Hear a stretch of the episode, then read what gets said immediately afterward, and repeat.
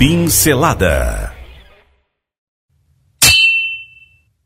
Fala Lira, boa noite. Tudo bem, Jess? Tranquilo? Tudo bom, cara? Mais um domingão aqui, vamos no nosso podcast novamente. É verdade. Inclusive a gente pulou domingo passado por, por problemas técnicos. A gente pulou. Pulou, pulou. Cara, mas estava muito ruim. Ia fazer ia ficar muito ruim. Era, foi a melhor coisa que a gente fez. Era de- e depois de muito tempo estamos fazendo um juntos. É verdade. Não é online. Esse não é online. Que a gente fez online, eu acredito que a cidade estava muito cheia, a internet não estava Tava péssimo. tava péssima, começou a cortar tudo, e a gente falou, cara, não vai dar para soltar esse podcast, por isso que nós estamos aí explicando para os nossos fãs, Porque não teve. nossos milhares de fãs, Milhares de três? A gente já deve ter uns quatro agora, cara. Certamente agora, depois de 23 podcasts, devemos ter uns quatro. é verdade. Ai, ai. Malira, nós vamos falar do que mesmo hoje? Então, na verdade, a gente vai fazer a primeira pincelada do ano, considerando que a gente fechou aquele assunto das Olimpíadas. Na verdade, a gente fez, eh, fez um podcast sobre Olimpíadas, que são as seis modalidades, seis lutas que existem eh, nas Olimpíadas, e depois a gente foi fazendo um curto de cada uma, um ou outro até saiu longo, mas a gente conseguiu depois falar sobre cada assunto. Verdade. Né? Então a gente ah, que a gente falou no último, a gente falou sobre o Bruce Lee, sobre a vida do Bruce Lee e tudo mais. E tem um livro muito interessante que se chama-se O Tal do Jet Kunedo, que são pensamentos dele, parte filosófica, é, alguma coisa sobre como ele pensou sobre a arte nova dele. E tem muita coisa boa nesse livro, são vários capítulos, então ele vai falar não só de filosofia, mas também alguma coisa sobre técnica, como ele pensava, de golpe, contragolpe, timing, é, uma série de coisas que dá para desmembrar e a gente fazer sobre várias pinceladas aí durante o ano. Então, para não ficar cansativo, a gente vai fazendo um pedacinho de cada vez, intercalando com os nossos podcasts. Legal. E para começar, o que, que é o tal? Tal é a maneira chinesa de você falar caminho. É o do do. É do- o do dos chineses. A gente já falou isso várias vezes, mas acho que vale, vale reforçar. É o do, dos- do- do- da arte, marci- arte marcial chinesa, Exatamente. é o tal. Eles chamam de tal, enquanto o Japão chama de do. Então é o caminho do Jet Konudo. Isso, exatamente. E o o- caminho do Jet Corredor. E o que quer dizer Jet Konudo? Jet Corredor quer dizer o caminho da interceptação, né? o punho interceptador, alguma coisa assim. Interceptar, a ideia do Bruce Lee é interceptar até o pensamento do cara. Ele pensou e já está atacando.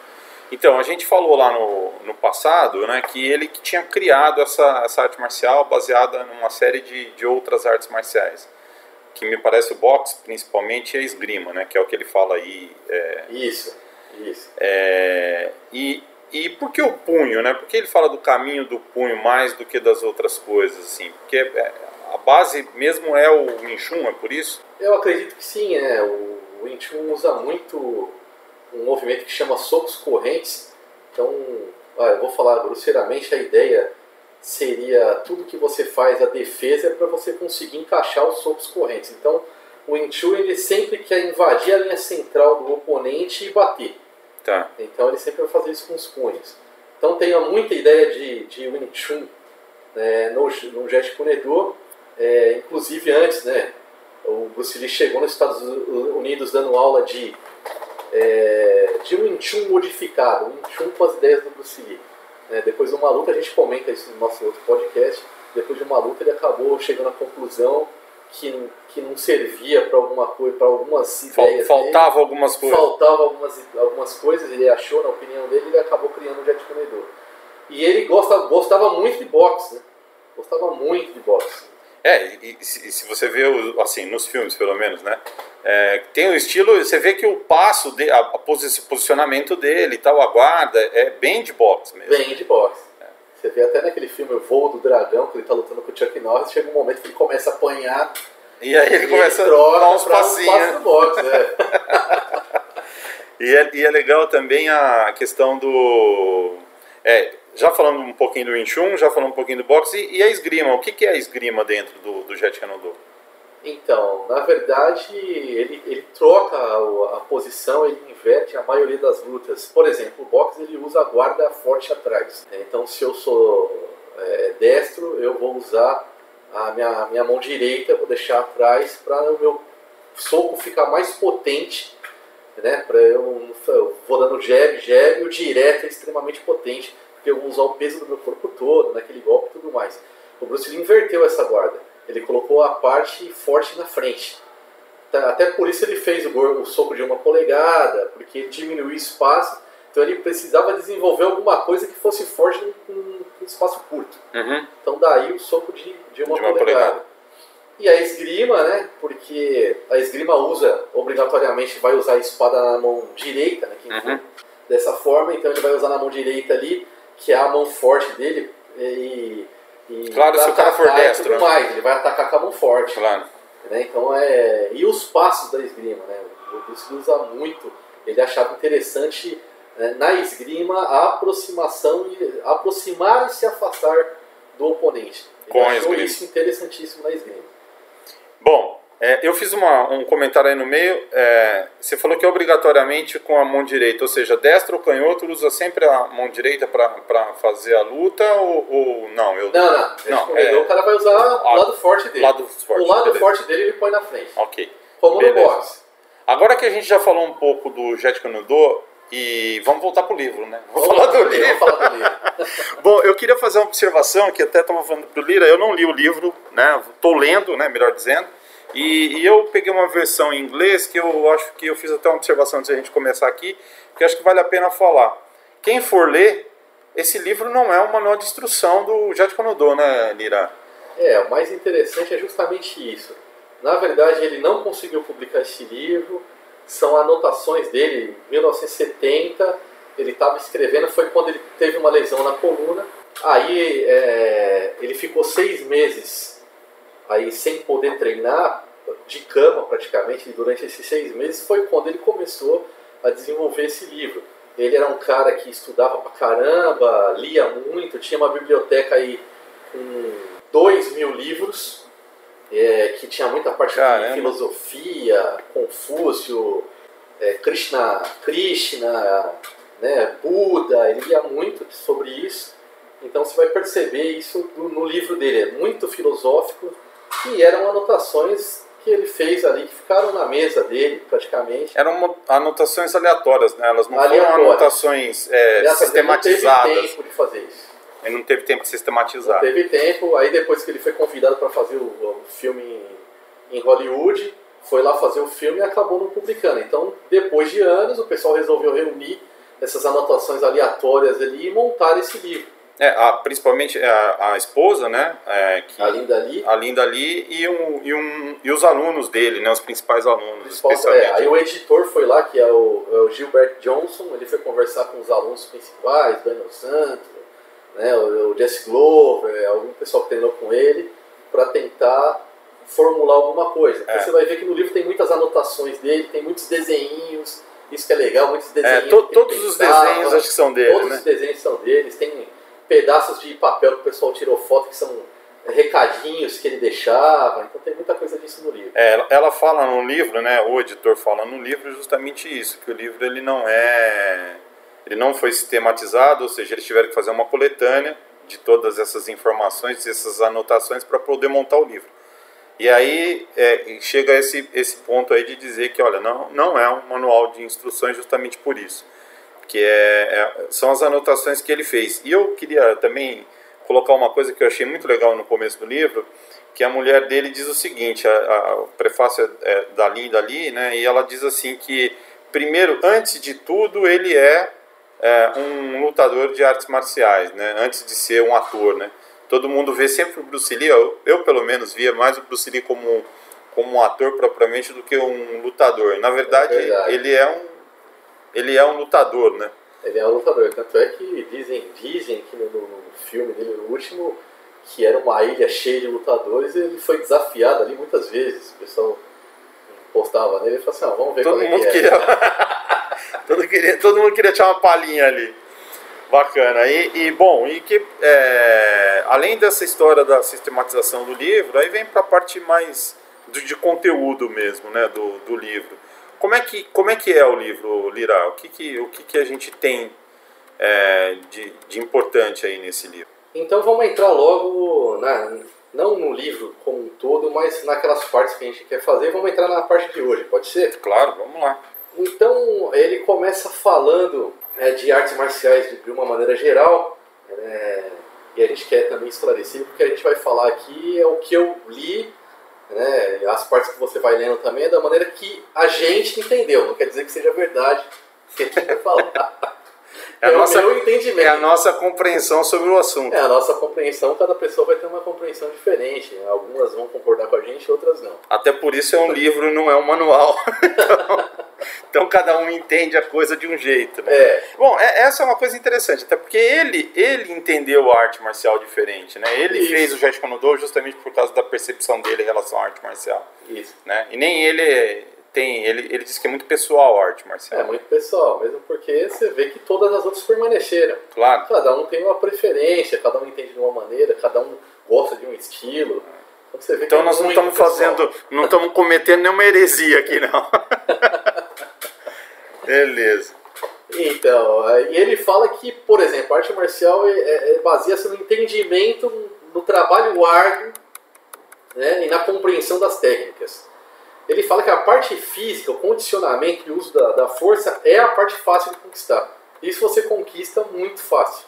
É, porque na verdade treinou, né? Treinou. É a história do treino, né? Fez o treino, você vai conseguir fazer a parte física, né? E se você tiver uma condição física para fazer e tal, vai fazer um treino, você vai acabar aprendendo de alguma maneira, né?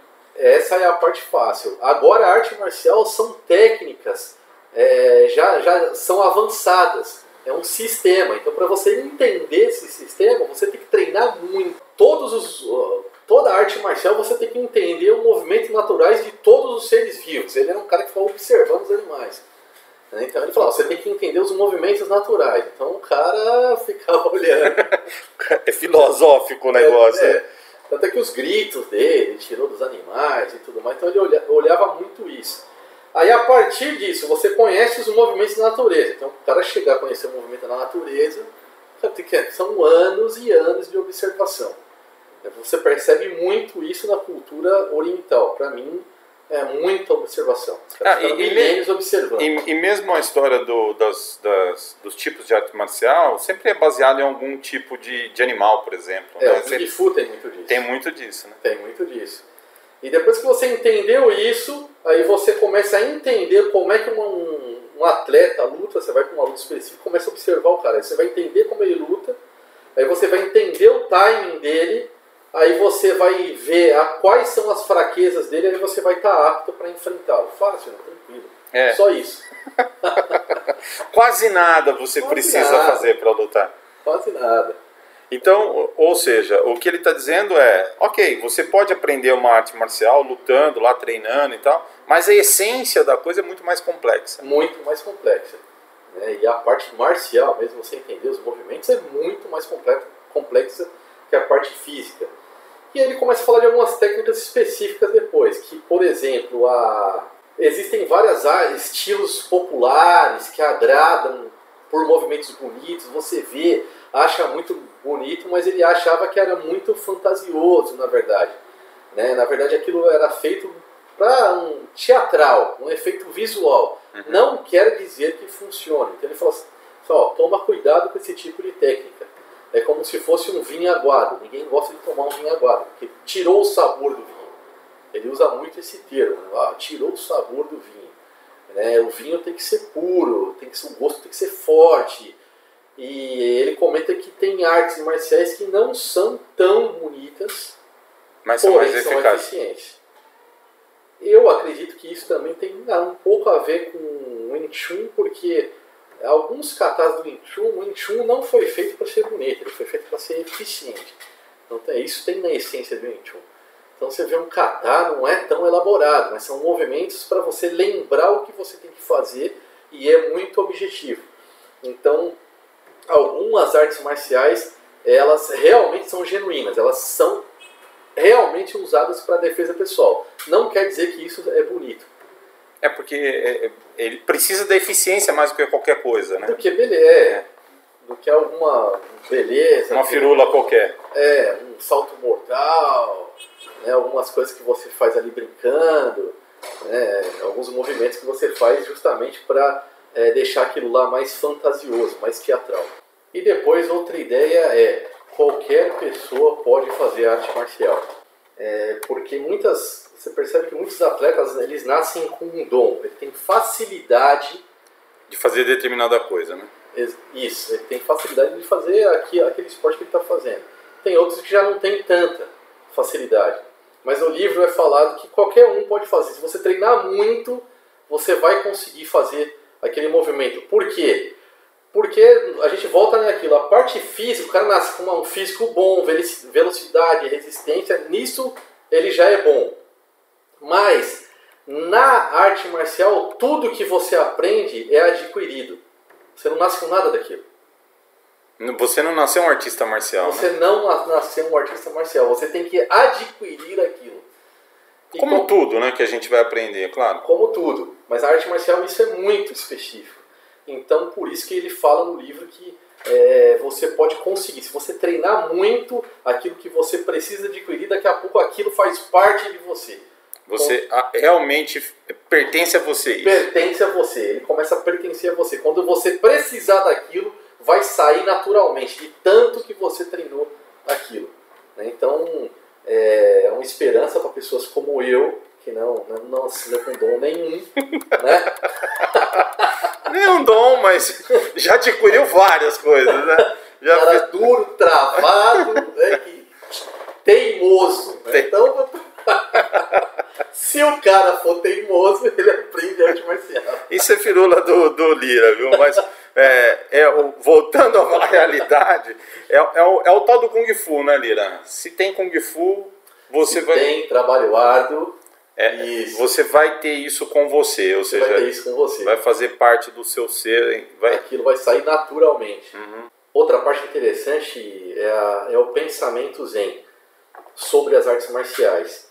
Ele fala, por exemplo, que para você ter um esclarecimento da arte marcial, você precisa é, tirar tudo que obscurece o conhecimento verdadeiro. É dizer que tudo quando você vai observar alguma coisa, você não pode ser nem a favor e nem contra. Isso é o pior distúrbio da mente. É interessante essa ideia. Assim, quando você observa qualquer conceito, você não pode ser nem pró nem contra. Se você for contra ou se você for a favor daquilo, pronto, concordo com isso. Então não concordo, pronto. Você, você não consegue mais entender. Se você já tem um preconceito sobre um determinado assunto, você já está perfeito. Já está errando. Você está condenado a não entender aquele assunto. Quando ele fala de mente vazia, ele está falando disso. Ou seja, não ter conceitos prévios a respeito dos assuntos. Não ter conceitos prévios para você entender aquele assunto, você não pode ter conceitos prévios. Justamente isso. E ele começa a falar algumas coisas que eu vou até ler aqui um pedaço que eu achei muito interessante, que ele fala assim, ó, transforme-se em um boneco de madeira. Ele não possui ego, não pensa em nada, não é ganancioso, nem se apega a nada ou a ninguém Deixe o corpo trabalhar sozinho de acordo com a disciplina a qual ele foi submetido. Olha que interessante. É, muitas vezes na arte marcial você tem sentimentos. Né? É, até o sentimento de preconceito, achar que aquilo é, é, maravilhoso, você já, ah não, é só isso aqui, essa daqui é a melhor de todas, pronto. E é louco, né? É você está falando de preconceito, você está falando de um preconceito positivo, teoricamente positivo. ah, putz, isso aqui é ó, isso é... na verdade pode não ser, né? Você se fecha a outras possibilidades. É verdade. Né? A coisa mais difícil é você ensinar para o ser humano algo que ele acha que ele já sabe. É, é Ele não aprende mais, cara. É, esse é o conceito do boneco de madeira. Não esse... sei, né? É vazio. É... Ele é vazio, ele não tem sentimento até durante a luta. De repente, até o conceito de luta, ele toma, ele é golpeado, ele não pode ficar nervoso. Ele tem que estar frio o suficiente para absorver aquilo e trabalhar de acordo com o conceito que ele, às vezes ele esquece do, do que ele treinou. Exato. Né? Entra um sentimento dentro dele de raiva, ele, ele esquece tudo que ele treinou e volta para os movimentos instintivos dele. Em vez de para o movimento técnico. Em vez do movimento técnico que teoricamente já deveria fazer parte dele, mas não é assim que acontece. Né? Não é assim que acontece. Então, ser um boneco de madeira é muito difícil. Né? Ele fala: ó, se você for rígido, se você é, as coisas não vão se revelar para você. Se o seu pensamento for rígido, não vai se revelar para você. Por isso, muitas vezes, seja como a água. A água não é rígida. A água ela se adapta. Vai, vai se adaptando ao corpo que ela está passando. Ao corpo que ela está passando. Onde ela está é. sendo armazenada. Onde ela está sendo armazenada. Se ela estiver num copo, ela vai virar o copo. Se ela for um rio, ela está correndo ali, ela encontra uma pedra, ela não vai. Ela vai simplesmente contornar a pedra. Então é um elemento, o elemento água, ele se adapta muito à ideia de arte marcial. Você se adaptar a uma situação. É, e é interessante que é tão filosófico isso que faz parte da vida, né? Faz, é, não é só para arte marcial, né? O livro ele, ele tem esse aspecto aí, né? Acaba tratando de outros assuntos. Acaba tratando e, ah, na verdade você treina para isso hoje, né? Você é, não treina para enfrentar ninguém, ninguém, você treina para aplicar isso na sua vida. A gente já falou isso milhões de vezes milhões aqui de vezes. e a gente vai continuar falando, né? É, falar, frases riquíssimas nesse livro. Outra, o nada não pode ser definido a coisa flexível não pode ser quebrada. Aí você vê outra coisa muito interessante que ele fala assim: é, quando a arte alcança o seu auge, ela é desprovida de autoconsciência. Você não pensa mais naquilo. Você não pensa mais naquilo. Se você pensar, você não consegue executar a técnica. Ou seja, é, não, é, não é uma coisa simples, né? Chegar nesse padrão aí não, também não é uma não coisa é para qualquer um, não. Mas eu lembro muito, é, é, Kawai Sensei, que introduziu o Aikido no Brasil, ele repetia muito, pensamento tira. Tira pensamento. ele falava muito isso, tem até uns desenhos que o pessoal faz, né, que é interessante, que tem essa frase, pensamento tira. E em muitos momentos ele percebia que, que você estava pensando eh, e ele falava, pensamento tira. É porque você fica tentando racionalizar uma coisa que não é racional, né? Você vai fazer um movimento, você fala, bom, agora eu vou fazer assim. Não é uma não coisa. Não é racional, é instintivo. É instintivo. É instintivo.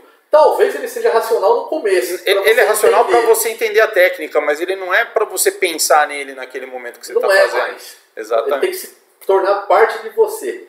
Então, eu, eu, diria, no início ele é racional. Ah, como é que eu devo fazer esse movimento? Eu devo fazer ele assim. E aí existe uma técnica, uma maneira de se mover.